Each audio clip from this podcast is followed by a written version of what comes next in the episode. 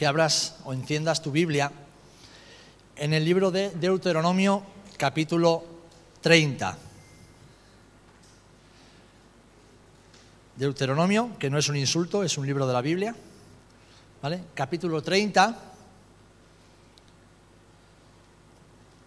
Y vamos a leer a partir del versículo 1 en adelante. Dice así la palabra del Señor. Deuteronomio 30, versículo 1 en adelante. Sucederá que cuando hubieren venido sobre ti todas estas cosas, la bendición y la maldición que he puesto delante de ti, y te arrepintieres en medio de todas las naciones a donde te hubiere arrojado el Señor tu Dios, y te convirtieres al Señor tu Dios y obedecieres a su voz conforme a todo lo que yo te mando hoy, tú y tus hijos, con todo tu corazón y con toda tu alma, entonces el Señor hará volver a tus cautivos y tendrá misericordia de ti y volverá a recogerte de entre todos los pueblos a donde te hubiere esparcido el Señor tu Dios. Aun cuando tus desterrados estuvieran en las partes más lejanas que hay en el cielo, debajo del cielo, de allí te recogerá el Señor tu Dios y de allá te tomará. Y te hará volver el Señor tu Dios a la tierra que heredaron tus padres y será tuya, y te hará bien y te multiplicará más que a tus padres. Versículo 6, circuncidará el Señor tu Dios tu corazón y el corazón de tu descendencia para que ames al Señor tu Dios con todo tu corazón y con toda tu alma a fin de que vivas. Y pondrá el Señor tu Dios todas estas maldiciones sobre tus enemigos y sobre tus aborrecedores que te persiguieron. Y tú volverás y oirás la voz del Señor y pondrás por obra todos sus mandamientos que yo te ordeno hoy y te hará el Señor tu Dios abundar en toda obra de tus manos, en el fruto de tu vientre, en el fruto de tu bestia y en el fruto de tu tierra, para bien. Porque el Señor volverá a gozarse sobre ti para bien, de la manera que se gozó sobre tus padres. Versículo 10, cuando obedecieres a la voz del Señor tu Dios para guardar sus mandamientos y sus estatutos escritos en este libro de la ley, cuando te convirtieres al Señor tu Dios con todo tu corazón y con toda tu alma porque este mandamiento que yo te ordeno hoy no es demasiado difícil para ti, ni está lejos. No está en el cielo para que digas, ¿quién subirá por nosotros al cielo y nos lo traerá y nos lo hará oír para que lo cumplamos? Ni está al otro lado del mar para que digas, ¿quién pasará por nosotros el mar para que nos lo traiga y nos lo haga oír a fin de que lo cumplamos? Porque muy cerca de ti está la palabra, en tu boca y en tu corazón, para que la cumplas. Mira, yo he puesto delante de ti hoy la vida y el bien, la muerte y el mal.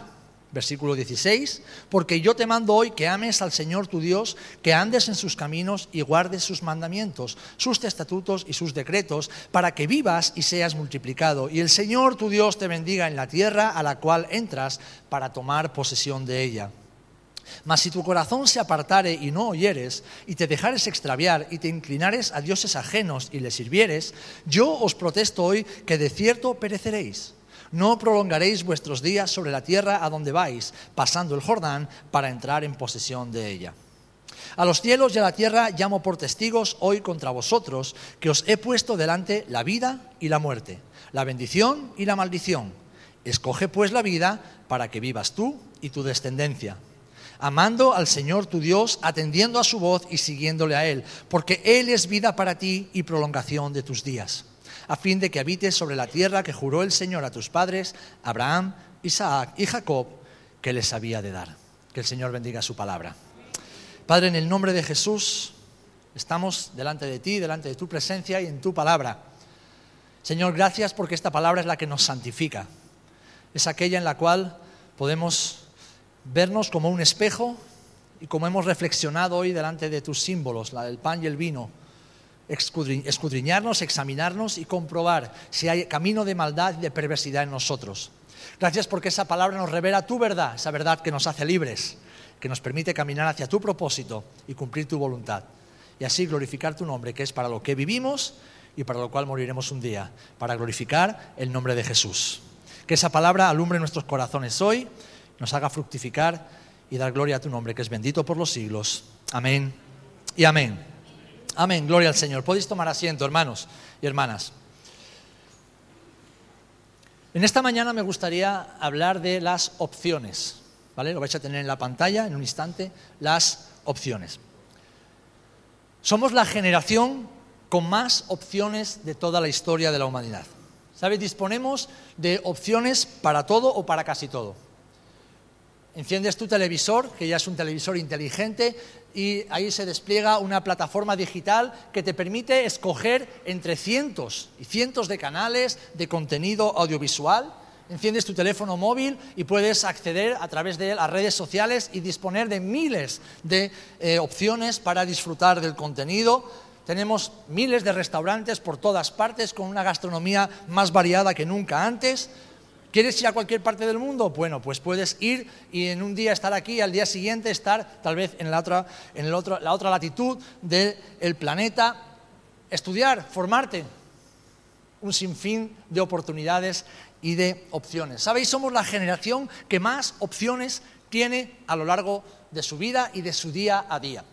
Y esto, que pudiera parecer un avance, puede convertirse en un gran peligro en una amenaza grande para nosotros como hijos e hijas de Dios. ¿Por qué? Porque al vivir siempre con tantas opciones donde podemos escoger, podemos llegar a confundirnos tanto que la opción de amar y servir a Dios también sea una más entre muchas otras. Y alguien podrá pensar, no hombre, pero eso cómo le puede pasar a un hijo de Dios? Pues eso le pasa a muchos hijos e hijas de Dios. ¿Es opcional amar al Señor? ¿Es opcional servir al Señor? ¿Es opcional eh, obedecer a Dios? ¿Es opcional congregarse? ¿Es opcional entregar su vida? Es una opción más entre otras muchas. ¿Por qué? Porque nuestro cerebro está configurado para acceder al contenido y escoger lo que más nos conviene, lo que más nos gusta, lo que menos nos incomoda y sobre todo lo que más nos hace sentir satisfechos en lo humano, en lo carnal. Pero como digo, esto es un gran peligro. Hemos leído un texto en Deuteronomio que es el último libro del Pentateuco, los primeros cinco libros de la Torá, del Antiguo Testamento.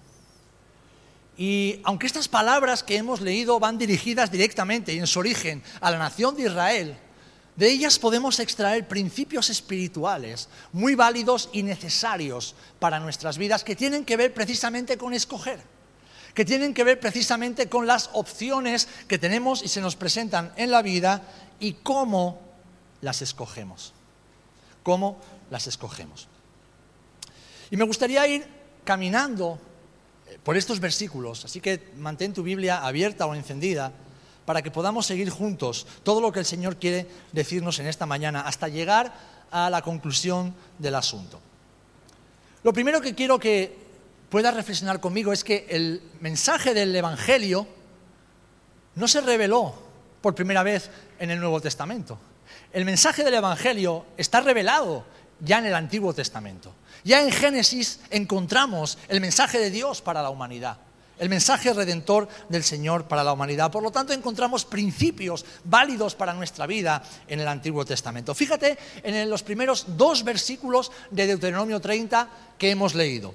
¿Qué dice?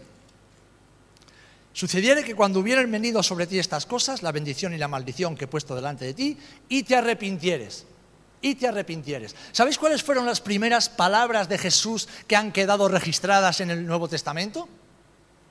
¿O la encontráis? En Marcos 1.15. El tiempo se ha cumplido y el reino de Dios se ha acercado. Arrepentíos y creed en el Evangelio.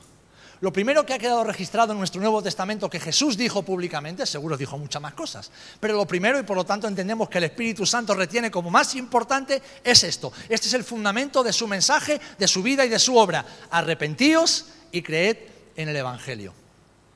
Pero si vamos al versículo 2, vemos algo muy curioso también. Nos habla de la conversión. Dice arrepentíos y convertíos.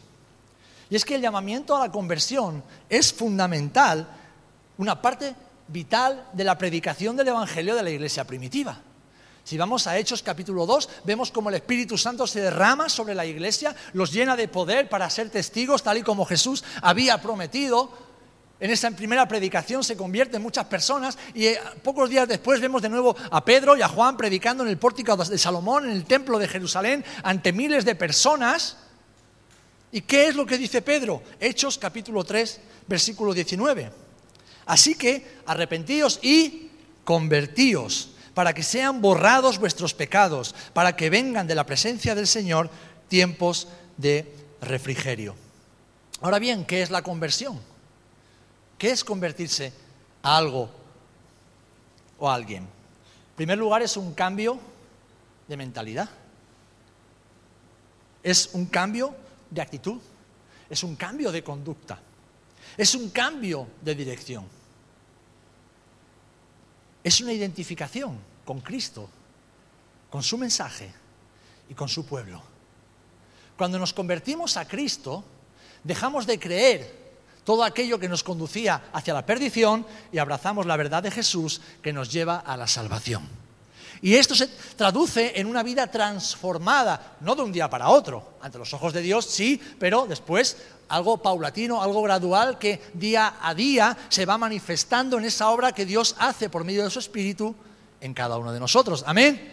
Nos convertimos a Cristo y cada día vivimos en esa conversión. Y lo tercero que vemos, fíjate, en la segunda parte de este versículo 2, habla de obedecieres a su voz.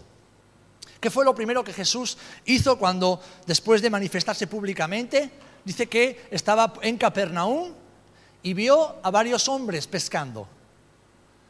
Hombres que tal vez ya habían escuchado a Jesús, lo habían escuchado predicar, habían visto hacer algún milagro a Jesús, y cuando Jesús los ve, lo leemos en Mateo 4:18 en adelante, dice que Jesús andando junto al mar de Galilea vio a dos hermanos, Simón llamado Pedro y Andrés su hermano, que echaban la red en el mar porque eran pescadores. Y dice el versículo 19, venid en pos de mí y os haré pescadores de hombres. Entonces ellos, dejando las redes al instante, les siguieron obediencia. En estos dos primeros versículos vemos las bases del mensaje de Jesús. Tenéis que arrepentir, que arrepentiros, tenéis que convertiros a mí y tenéis que obedecerme. Y fijaros, no son tres opciones, son tres órdenes. Son tres mandamientos que el Dios creador del universo le hace a todo ser humano. Y aquí encontramos el primer principio, que creo que nuestro amigo Anderson nos va a ir ayudando en la pantalla. Y el primer principio es que todo lo que Dios tiene que decirnos está en su palabra. ¿Por qué? Porque fíjate, he leído el Antiguo Testamento y en el Antiguo Testamento ya hemos encontrado el mensaje de Jesús. Así que todo lo que Dios tiene que decirte en la vida, no te lo va a decir a través de mí. No te lo va a decir a través de un gran predicador que escuchas por las redes sociales. Te lo va a decir a través de su palabra. Amén. Todo lo que Dios tiene que decirte, que es de vital importancia para tu vida, te lo va a decir a través de, su palabra. Por lo tanto, aquello que yo te diga, que no esté conforme a su palabra no te interesa. Todo lo que tú tienes que escuchar de mí tiene que salir de la palabra del Señor. Eso es lo que Dios tiene que decirte. Amén. Versículos del 3 al 10. No vamos a leerlo de nuevo porque es largo, pero te voy a resumir rápidamente. En estos versículos encontramos las promesas que Dios tiene para Israel en cuanto a su futuro cercano en cuanto a su futuro relacionado con los últimos tiempos y en cuanto a su futuro relacionado con la eternidad. Y sabéis, estas promesas que vemos en, este, eh, en estos versículos son promesas que Dios ya cumplió algunas de ellas, otras las está cumpliendo hoy y sabemos por lo tanto que muchas serán cumplidas en el futuro. Y esto nos recuerda algo maravilloso. ¿Cuántos sabéis que Dios os ama? ¿Sabéis que Dios os ama? Quiero que te repitas o que te digas a ti mismo, a ti misma, Dios me ama. Dios me ama. Dios me ama. Y no depende de cómo yo sea o de lo que yo haga. Dios me ama. Ahora bien, Dios no me quiere tal y como soy. Eso es una mentira de un falso cristianismo. Es que Dios me ama y por lo tanto me acepta tal y como soy. No, no, no, no, no, no, no. Sin santidad nadie verá al Señor. No podemos acercarnos a Dios con manos inmundas. No podemos acercarnos a Dios, pedir la bendición de Dios, tener comunión e intimidad con Dios si nuestro corazón está viviendo en rebeldía contra Él, estamos viviendo en pecado consentido, no nos arrepentimos, no cambiamos de vida, Dios no tiene relación con aquellos que pecan conscientemente. Ahora bien, Dios sigue amándonos porque Dios es amor. Y es por medio de ese amor que quiere atraernos hacia Él y santificarnos porque Él es santo. Amén. Ahora bien, este, en, estos versículos que vemos del 3 al 10 encontramos un principio que para mí es maravilloso y lo quiero compartir contigo. Ayúdame, Anderson. Y es que aun cuando somos débiles e incapaces de hacer todo lo que el Señor nos pide, Él no deja de amarnos y recordarnos que hacer su voluntad es siempre lo mejor que podemos hacer. ¿Cuántos decimos amén a eso? hacer la voluntad de Dios es siempre lo mejor que podemos hacer. Cualquier otra opción no es válida. Sí, podemos optar por ella, pero no durará mucho el asunto. Hacer la voluntad de Dios es siempre lo mejor que podemos hacer. Y sabéis, en la nación de Israel encontramos esta realidad. Una nación que fue escogida por Dios para ser luz en medio de las naciones. Una nación que fue apartada por Dios, santificada por Dios y que se rebeló contra su Señor vez tras vez, una vez tras otra. Y aún así Dios renovó su misericordia sobre ellos. Aún así Dios los devolvió de nuevo a la tierra que le había prometido a sus padres. Les devolvió la gloria, el esplendor, la bendición que había prometido. Se rebelaron contra Él, pero Dios renovó su misericordia. Eso que nos recuerda de que no podemos hacer nada por nosotros mismos mismos que Dios no nos capacite para hacer. Pero el intencionalmente disponernos a hacer la voluntad de Dios es lo mejor que podemos hacer en nuestras vidas. Aunque nos equivoquemos muchas veces, porque el que nunca se equivoca es un mentiroso. Todos nos equivocamos. Todos fracasamos incluso intentando hacer la voluntad de Dios. Pero, pero, al final, los que lo intentan en el Señor triunfan en el Señor. Amén. Así que aunque somos débiles e incapaces de hacerlo por nosotros mismos, hacer la voluntad de Dios es siempre lo mejor que podemos hacer. Yo escucho a menudo, fijaros, a muchos hermanos decir que no saben cuál es la voluntad de Dios para tu vida. Es más, si yo te digo, ¿cuál es la voluntad de Dios para tu vida? Tal vez alguno diga, pues hermano, no lo tengo muy claro. Pues, pues ahora mismo así en frío me has pillado fuera de juego. Muchos dicen, me cuesta escuchar a Dios, me cuesta escuchar al Señor. Yo creo que todos en algún momento de nuestra vida hemos estado en esa situación. Hemos vivido ese momento de incertidumbre o de confusión, incluso de caos, donde no sabemos, no sabemos exactamente qué es lo que el Señor demanda de nosotros. Pero fijaros, en el versículo 11 encontramos algo que es maravilloso. O a partir del versículo 11. Y es algo que trae esperanza a nuestros corazones. Hemos leído que el mandamiento que Dios nos da, es decir, la voluntad de Dios, no es demasiado difícil.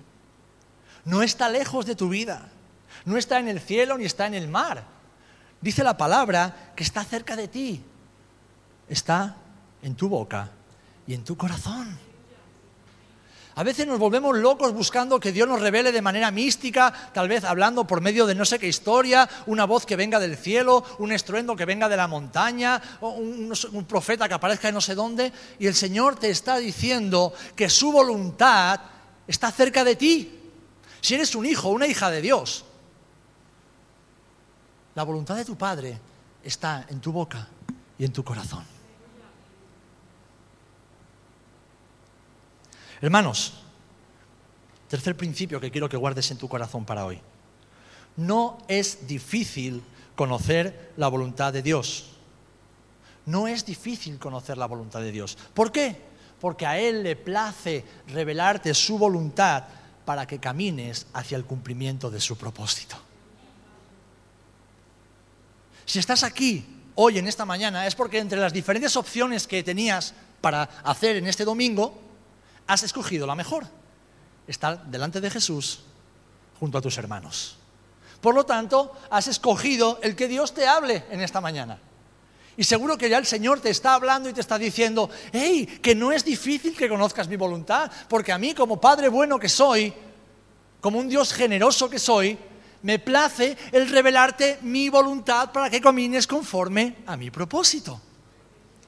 Porque como dice la palabra, la voluntad de Dios es buena, es agradable y es perfecta. Y Dios quiere darnos esa bondad, eso que nos gusta, eso que nos agrada y además eso que trae perfección a nuestras vidas.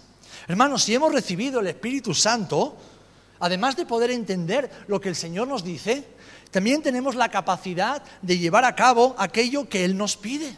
Escúchame bien, si tienes al Espíritu Santo dentro de ti, además de entender lo que Dios te quiere decir, tienes también la capacidad de llevar a cabo aquello que el Señor te está pidiendo.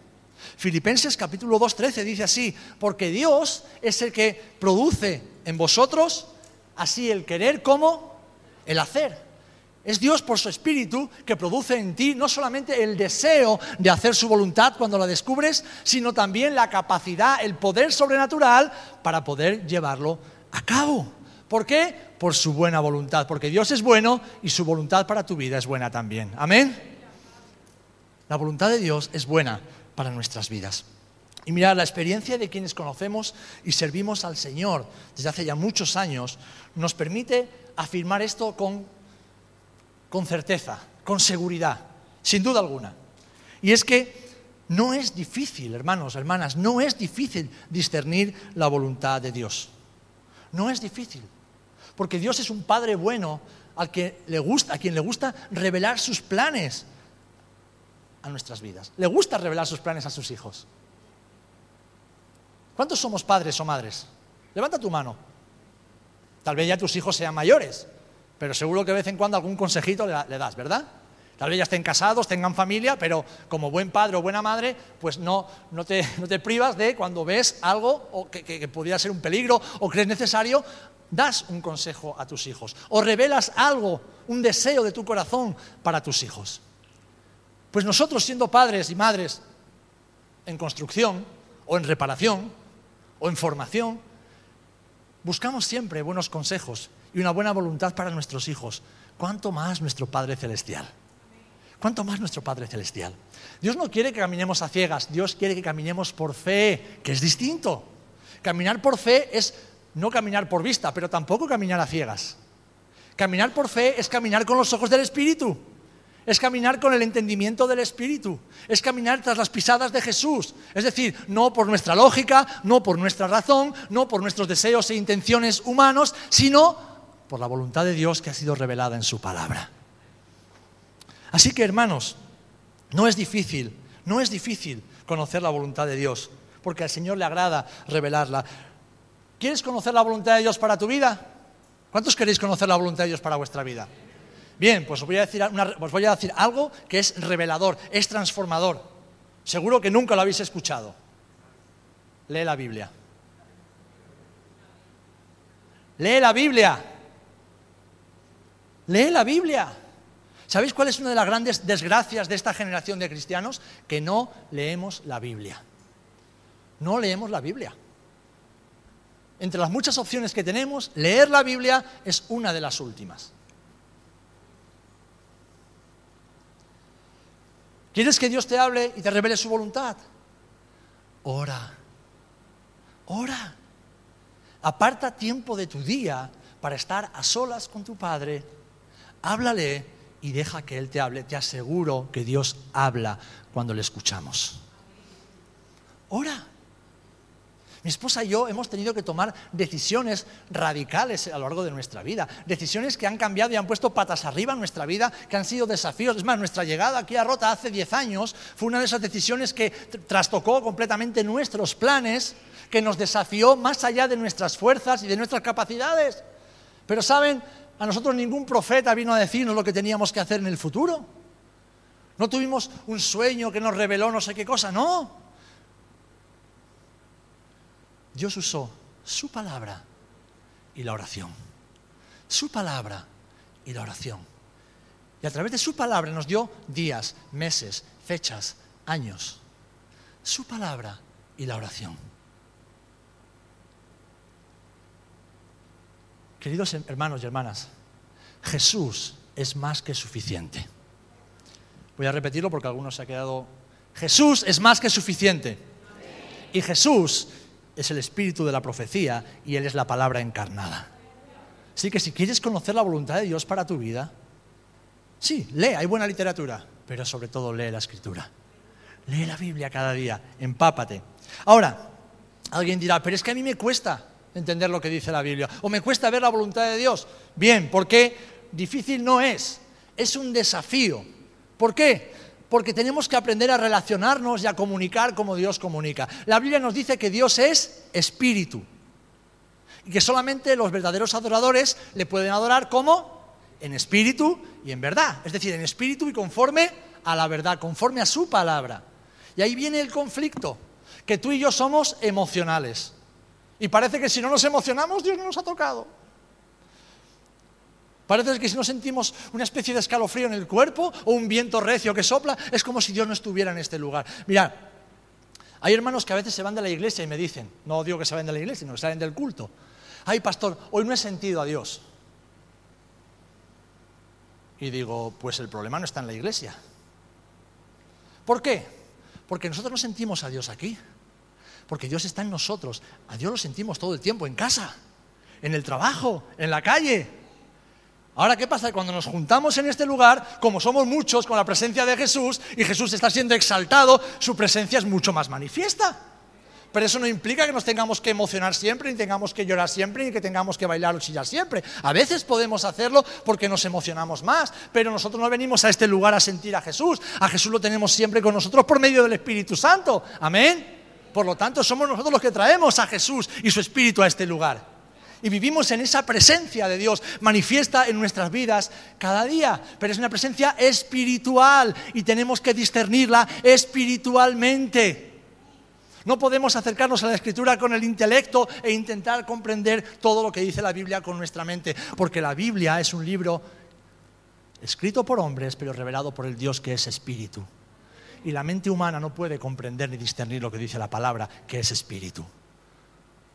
Necesitamos que el Espíritu Santo alumbre nuestro entendimiento para comprender lo que Dios nos dice por medio de su voluntad. Amén. Necesitamos aprender a comunicarnos con el Señor espiritualmente por medio del Espíritu, porque sabéis, la otra forma en que Dios usa para hablarnos y revelarnos su voluntad después de la Biblia y la oración es el testimonio de su Espíritu en nuestro espíritu. ¿Cuántas veces vamos a tomar una decisión y parece que hay como un nudo en el estómago? Y aún así la tomamos y decimos, no estaba muy tranquilo, pero bueno, estaba convencido. Pues a lo mejor ese nudo en el estómago era la paz de Dios que te había abandonado y el Señor te estaba hablando pero no reconociste su voz. Cuando Dios habla, aunque sea un desafío, Dios siempre trae paz. Cuando Dios habla, aunque sea extraño, siempre está de acuerdo a su palabra, a su verdad, a su santidad y a su justicia. Amén. Y cuando Dios habla, siempre es para glorificar su nombre y humillar nuestra humanidad. Amén. Es fácil, hermanos, es fácil conocer la voluntad de Dios. El desafío está en aprender a comunicarnos con Dios de manera que podamos entender su voluntad. Seguimos un poquito más adelante, en los versículos del 15 al 18, que no vamos a leer tampoco, nos vamos acercando al punto culminante de esta reflexión. Aquí vemos, queridos hermanos, la voluntad revelada de Dios. Después de haber dicho, porque muy cerca de ti está la palabra, en tu boca y en tu corazón para que la cumplas, dice, versículo 15, yo he puesto, dice, mira, mira, presta atención, yo he puesto delante de ti hoy la vida y el bien, la muerte y el mal. Es decir, yo he puesto delante de ti dos opciones, la vida y el bien, la muerte y el mal. Son dos opciones y tú tienes que escoger. Dice, porque yo te mando hoy que ames al Señor tu Dios, que andes en sus caminos y guardes sus mandamientos, sus estatutos y sus decretos para que vivas y seas multiplicado y el Señor te bendiga en la tierra. Mas si tu corazón se apartare y no oyeres y te inclinares a dioses ajenos y les sirvieres, yo pongo al cielo por testigo de que no viviréis mucho. Esta es una palabra que va directamente a la nación de Israel, pero tiene un principio muy importante para nosotros. La voluntad revelada de Dios para tu vida está escondida en este texto. Y dice esto, ama a Dios, obedécelo y sírvelo para que seas bendecido por Él. Esta es la voluntad revelada de Dios para todos sus hijos. Amar a Dios por encima de todas las cosas. Servirlo cada día, cada segundo y hasta la última fuerza de nuestra vida. Obedecerlo en todo, en todo, en todo sin excepción. Y entonces ser bendecidos por Él, porque Dios quiere bendecir tu vida. ¿Sabes que Dios quiere bendecir tu vida? Dios está deseando abrir y derramar los, cielos, la bendición de los cielos sobre tu vida. En primer lugar, una bendición espiritual. No pienses tanto en dinero, casa, coche, ropa y cosas raras de esas. No, no, no. Eso es secundario. Eso lo puede tener cualquiera, pero la bendición de Dios no la puede tener cualquiera. Riquezas en la tierra la puede tener cualquiera. La bendición del Padre Eterno, solo aquellos que lo aman, que lo obedecen y que lo sirven, pueden disfrutar de la bendición de Dios. Ahora tú escoges, escoges el bien y la vida, escoges el mal y la muerte. Dios nunca te va a obligar. Ahora quiero que sepas también que darle la espalda a la voluntad de Dios siempre acarrea muerte espiritual, ausencia de paz, conflictos internos y externos y en última instancia fracaso. Eso tenemos que tenerlo bien claro. Y quiero llegar con esto ya a casi la conclusión de esta meditación. Querido hermano y hermana, después de haber visto el Evangelio revelado en toda la Escritura desde el principio, después de haber reconocido que las promesas de Dios son abundantes y son buenas para nosotros, después de comprender o por lo menos darnos cuenta de que conocer la voluntad de Dios no es difícil, solamente debemos aprender a discernir las cosas espirituales de Dios. Y de que su voluntad para cada uno de nosotros es la de amar al Señor, obedecerlo en todo y servirlo porque Él quiere bendecirnos, ahora llegamos a la conclusión. Y es que tienes que escoger y mi oración es que escojas bien. Cada uno de nosotros tenemos que escoger. ¿Por qué? Y aquí tenemos el último principio. Anderson, por favor. Porque escoger bien abre la puerta hacia la vida abundante y el propósito de Dios en nuestras vidas. Escoger bien le abre la puerta al Señor para derramar de su abundancia espiritual, de su abundancia incluso en riqueza emocional, psicológica, y así poder cumplir el propósito del Señor en nuestras vidas. Una de las características de nuestra generación es que somos irresponsables. Nunca queremos asumir las consecuencias de nuestras decisiones. Escogemos mal y luego la culpa de las consecuencias siempre, si puede ser, es de otro. Siempre si puede ser de otro. No lo hacen los niños pequeños nada más, ni los adolescentes, ¿eh? lo hacemos también los adultos. No queremos asumir las consecuencias de nuestra vida no queremos asumir las consecuencias de no amar a Dios. No queremos asumir las consecuencias de no ser obedientes a la palabra del Señor. Y mis amados, en esta vida cada opción exige una decisión y cada decisión tiene unas consecuencias. La vida y el bien, la muerte y el mal. Y nadie dice amén.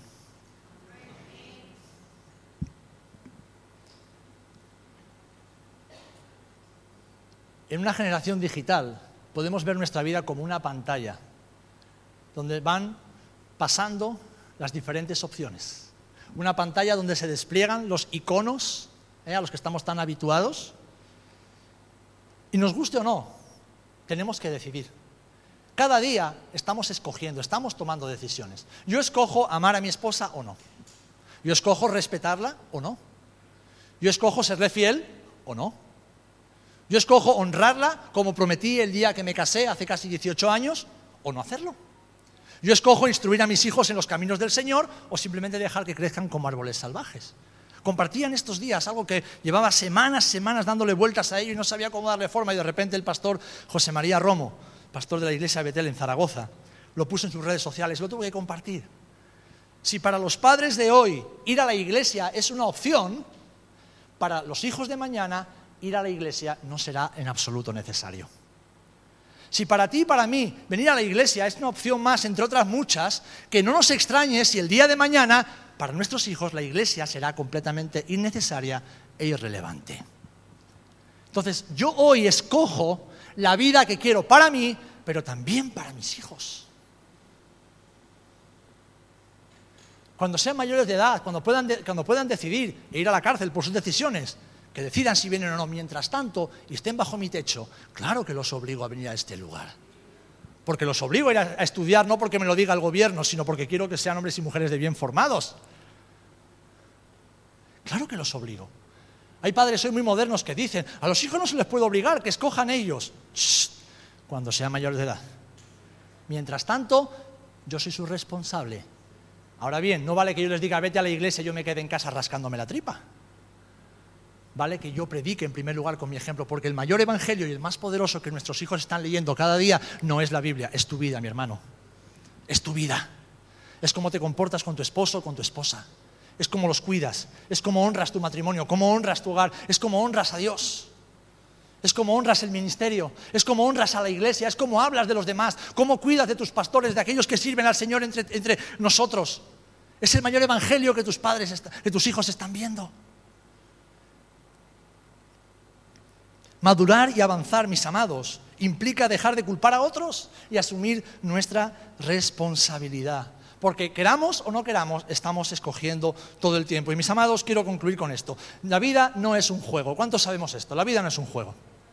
La vida no es un juego y una mala decisión puede traer siempre graves consecuencias. Seguir a Jesús no es un juego. Saben, a mí me cuesta mucho seguir a Jesús cada día.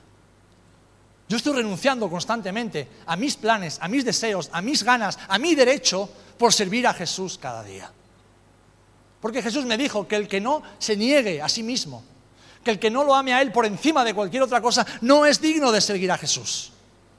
Seguir a Jesús implica morir cada día morir a nosotros mismos, morir al yo y dejar que el nuevo hombre nazca cada día en nosotros. El ministerio cristiano no es un juego. Servir a Jesús no es un juego, mis amados. No es algo con lo que podamos jugar de cualquier manera, no. Es sagrado. Es sagrado. Es sagrado. Y hasta que no estás metido de lleno en el servicio a Jesús, y no estoy hablando solo de la predicación, el pastorado, hablo del servicio, de la consagración al Maestro, no eres consciente del precio que hay que pagar cada día y de lo mucho que Dios cuida y cela del ministerio. Algunos se frustran porque parece que nunca llega su hora y mi pregunta no es por qué no llega tu hora, mi pregunta es por qué Dios todavía no te abre la puerta. Opciones. ¿Qué escogemos en cada momento?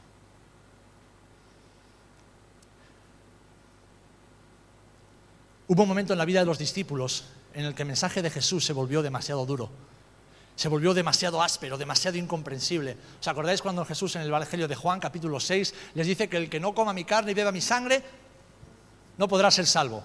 Dice que desde ese momento muchos de los que venían con él le dieron la espalda y lo abandonaron. Eso pasa constantemente. Antes del culto hablábamos de hermanos y hermanas que se han bautizado en los últimos años y algunos de ellos no están aquí. ¿Por qué? Porque seguir a Jesús no es fácil. Seguir a Jesús no es un juego. Seguir a Jesús no es una cosa cualquiera. Dice que muchos lo dejaron. Entonces Jesús, en el capítulo 6, versículo 66, se vuelve hacia los más cercanos y les hace una pregunta. Juan 6, 66. ¿Queréis acaso iros vosotros también? Oye, ¿habéis visto a estos que no han soportado el seguir conmigo? Vosotros, los que habéis estado conmigo todo este tiempo, oye, ¿queréis iros también? Qué pregunta, ¿eh? ¿Con lo que cuesta que alguien se convierta? ¿Con lo que cuesta que alguien quiera venir a la iglesia? Y va Jesús y les dice, oye, iros vosotros también. ¿Cuál fue la respuesta de Simón, que representaba el corazón de todos los discípulos? Señor, ¿a quién iremos? Solo tú tienes palabras de vida eterna. ¿A quién iremos, Señor? Solo tú eres la vida eterna, solo tú eres la respuesta. Tú eres la única opción. En lenguaje moderno, Pedro le dijo, Jesús, no hay otra opción fuera de ti, tú eres la única. Tú eres la única. ¿A dónde vamos a ir si solo tú eres la única opción? Y esa tiene que ser tu oración y la mía. Tiene que ser tu respuesta y la mía. A ti no te trajo aquí ningún hombre, te trajo el Espíritu Santo. Amén. Pues tú no te vas de aquí por ningún hombre.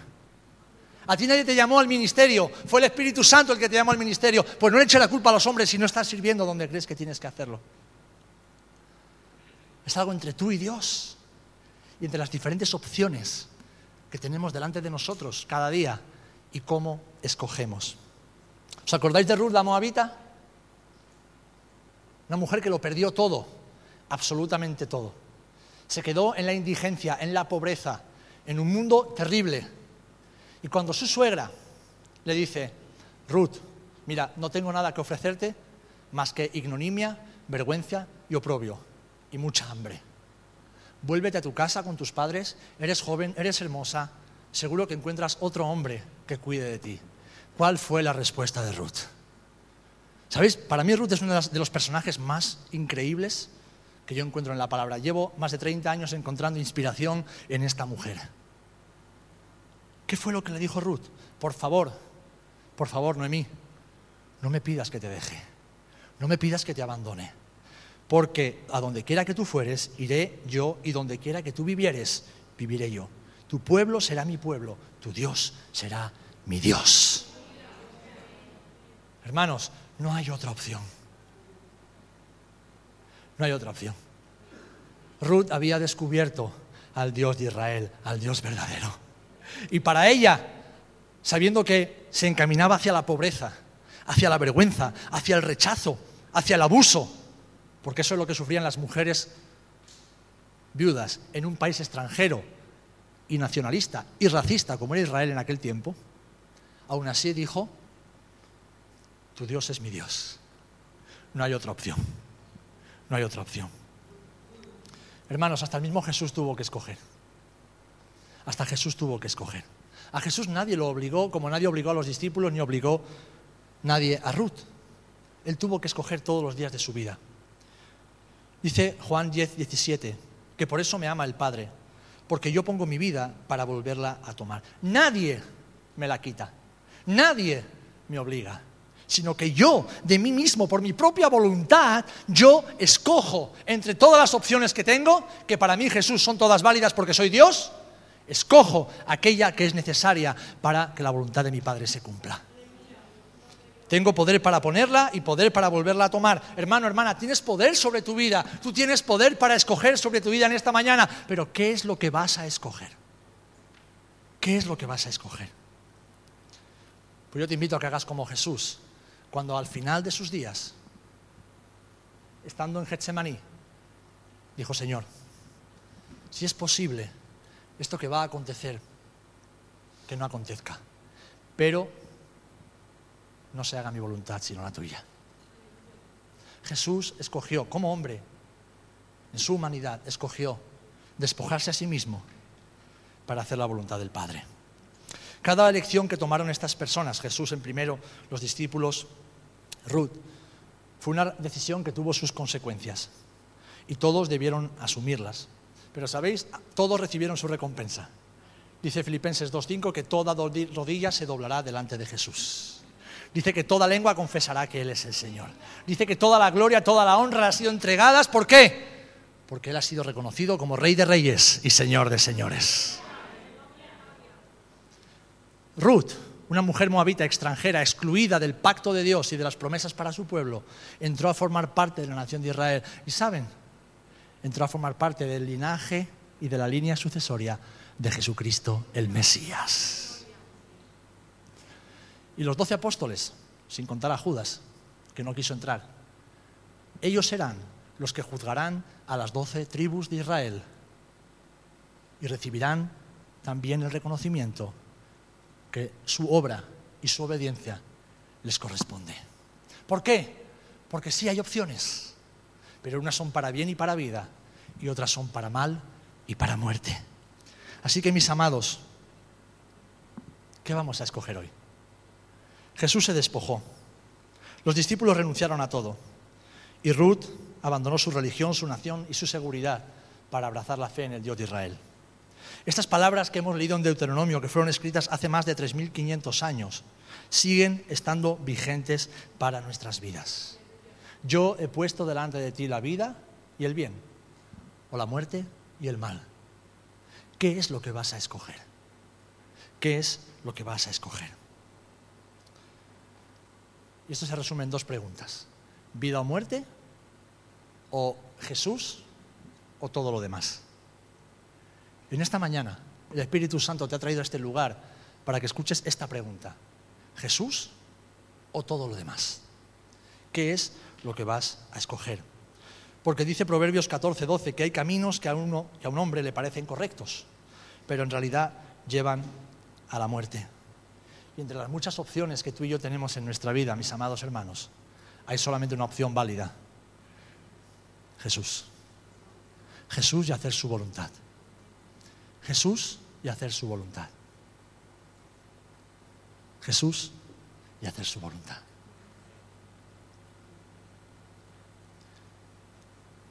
¿Cuántos creemos que esta es palabra de Dios para nosotros hoy? Es una palabra desafiante, para mí el primero, pero es una palabra necesaria para la iglesia de hoy. Somos una iglesia con demasiadas opciones. Hace 60 años en este país había muy poquitas congregaciones. Estaba prohibido ser cualquier otra cosa que no fuera católico, apostólico, romano. Así que estaba prohibido. Hay hermanos aquí que sufrieron en sus carnes, ¿verdad, José Antonio? El rechazo, la persecución, la burla, la soledad y el desprecio por abrazar la fe en Jesús.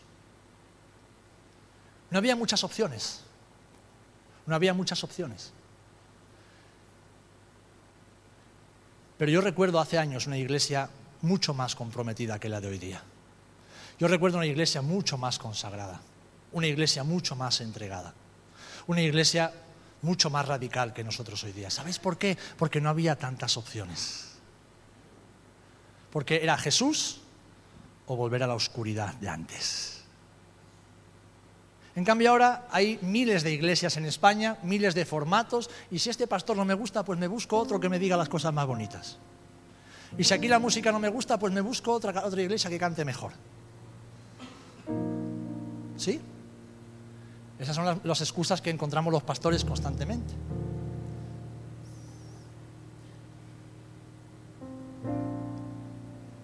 Yo recuerdo, no hace muchos años, hermanos que salían de trabajar a las nueve de la noche y salían pitando para estar los últimos diez minutos del culto de oración. Los últimos diez minutos del culto de oración. Y había hermanos espirituales que se preocupaban por ellos, pero hombre hermano, tanto esfuerzo para diez minutos. Apártate de mí, Satanás, porque no pones las cosas en las miras de Dios.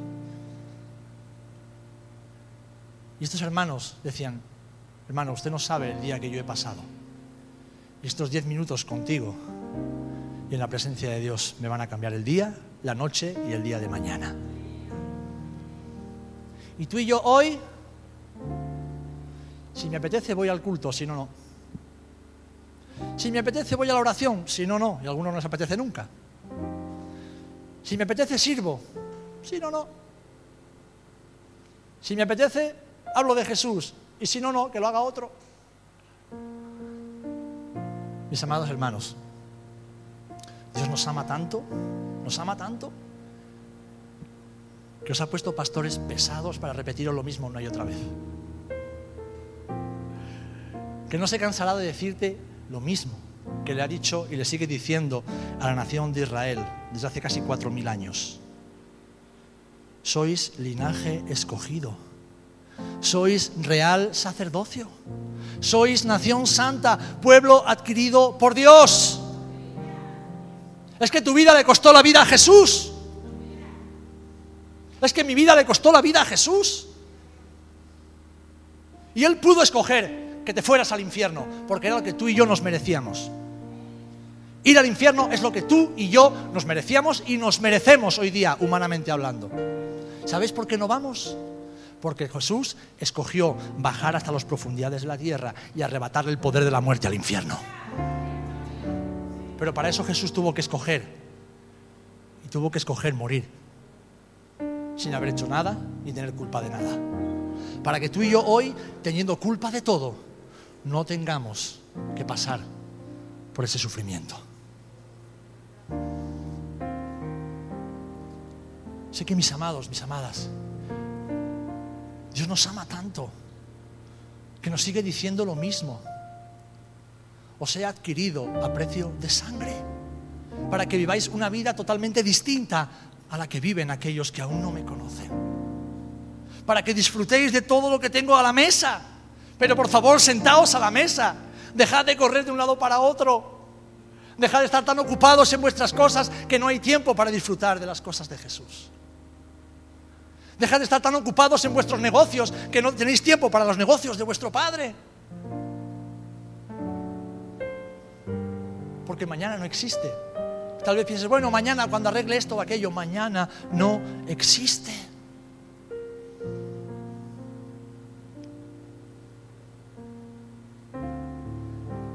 yo he puesto delante de ti la vida y el bien, o la muerte y el mal.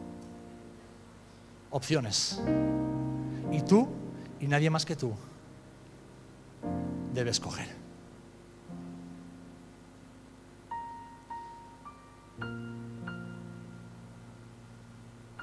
Si vas a escoger la vida y el bien, yo me gozo.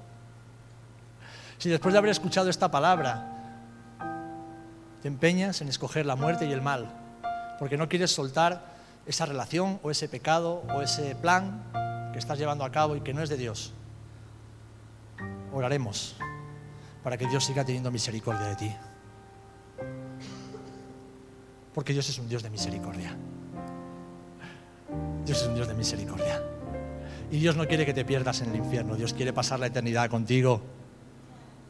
Pero tú tienes que escoger hoy. De todas las opciones, tienes que escoger la que Pedro escogió. Jesús y nada más que Jesús.